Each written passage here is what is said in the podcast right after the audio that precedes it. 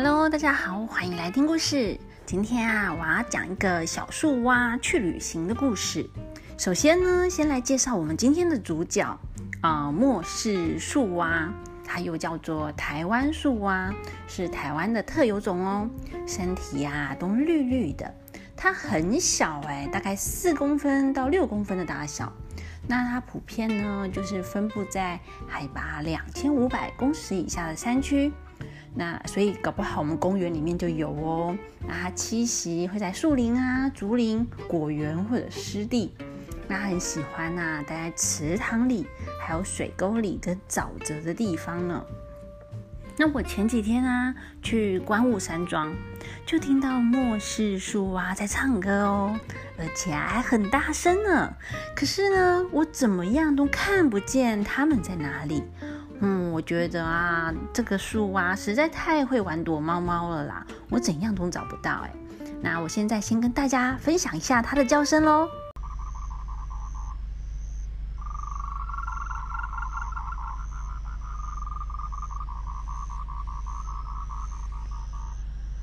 刚刚呢，我们听到的，就是末世树蛙的叫声。最近我们不是台北木栅动物园有小熊猫诞生吗？哎，熊猫吃什么？大家还记得吗？嗯，吃竹子、竹笋，因为啊，它们真的很会吃哎。动物园就准备了梦中竹还有箭竹两大菜单，就是竹呃竹子的菜单给熊猫们享用了。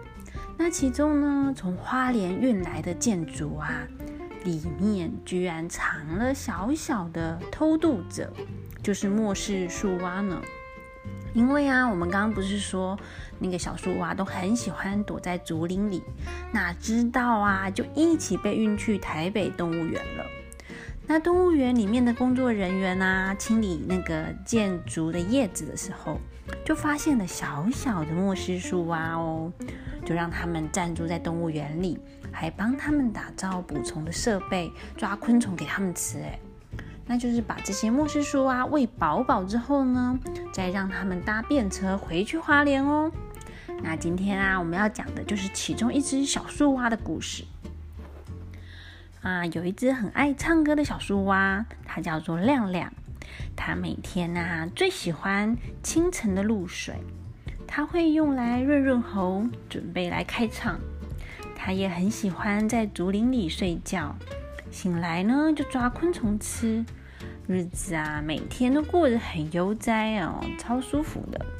有一天，他跟平常一样在睡午觉，哎，突然间好像地震了，哎，整片树林都在震动，哎，好可怕哦。然后竹子倒了，他躲在叶子里面，一动都不敢动。有一群人过来，把这些砍倒的竹子放进去卡车，亮亮吓死了。他过一阵子才知道发生了什么事。原来啊，他住的这一片竹林，哎，居然被砍了，哎，就被送上了卡车，不知道再往哪里。他觉得车子开了好久好久，沿途呢，好像还闻到海的味道，哎，有点咸咸的海风。又不知道过了多久，好像人声、车声，哦，到处的好多奇怪的声音哦，越来越大声。他觉得啊，他好像被载到一个都市里面了。那哎，来来来来来，好，停，放下来。他听到啊，有人在指挥。车子停好后呢，竹子啊就一捆一捆的被运下来。亮亮紧紧的抱紧竹子。原来这些竹子啊是要被送去动物园，准备给熊猫当晚餐的。那工作人员呢，认真的清洗竹叶，哎，突然就发现了亮亮，哇，一只末世树蛙，哎，亮亮一动也不敢动，就一副假装自己是木头蛙，就玩木头人嘛，一二三，嗯，木头蛙，他就不动了，因为他以为啊，不动就没有人发现他。可是它实在太可爱了，所有的保育员啊都围过来看亮亮，小心翼翼的呢，把它先安置在透明饲养盒里，还怕它肚子饿，帮它抓昆虫吃呢。亮亮突然觉得，嗯，在这边好好哦，有免费的食物，有的吃，有的住，还有人一直说我好可爱耶。嗯，亮亮自己呀也觉得自己好可爱啦。那下雨的时候呢，它会应和着雨声，唱歌给大家听。他也觉得啊，嗯，心情真好呢。那心情好的时候要干嘛？嗯，他就叫个两声呱呱。那这里呀，不用担心有其他的动物会来吃它。它在这边呢，有吃不完的食物，有地方睡觉，也不用淋雨。它的生活啊，过得非常的舒服。不知不觉，哎，好像也胖了一点哎，大概就是心宽体胖吧。但几天过去了，亮亮开始有一点想家了。他想念他的朋友，他想念下雨的时候大家一起大合唱的歌声，他也想念满天星星的夜晚，还有清晨的露水。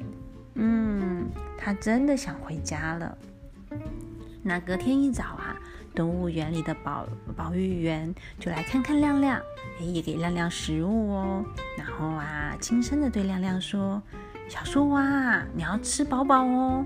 等一下，我们要送你回家了，希望你平平安安的回家哦。”亮亮一听就呱呱呱呱呱呱叫了几声，哇，他好开心哦，因为他要回家了。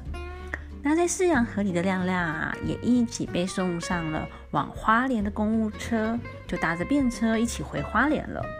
那工作人员小心翼翼地把亮亮放回竹林里，里面有一个小水池，就放在小水池边，让亮亮回家。亮亮呢，等所有人都离开了，确定嗯，真的没人了吼，好，他就很小心、很谨慎地呱呱呱呱叫了一下。哎，嗯，真的 OK，没人，安全了。好，我他再继续呱呱呱呱，又叫了一下。哎，不一会儿，这边传来呱呱声，那边也传来呱呱声，到处都听到了呱呱呱呱声，此起彼落。亮亮好开心啊，又可以跟其他的小树蛙们一起大合唱了。没有多久呢，天空啊也开始下雨，所有的树蛙们啊唱着更卖力、更大声了，就在那边呱呱呱呱呱呱呱。好哦，那我们今天小苏娃旅行的故事就说到这边喽，拜拜。